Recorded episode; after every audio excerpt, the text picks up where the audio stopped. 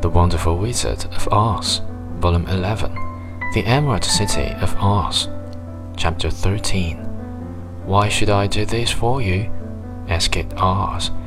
Because you are strong and I am weak. Because you are the great Oz and I am only a little girl.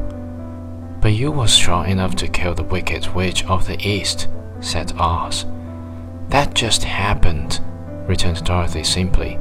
I could not help it. Well, said the head, I will give you my answer. You have no right to expect me to send you back to Kansas unless you do something for me in return.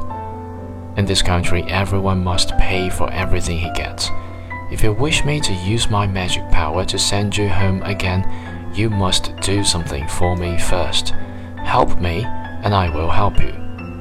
What must I do?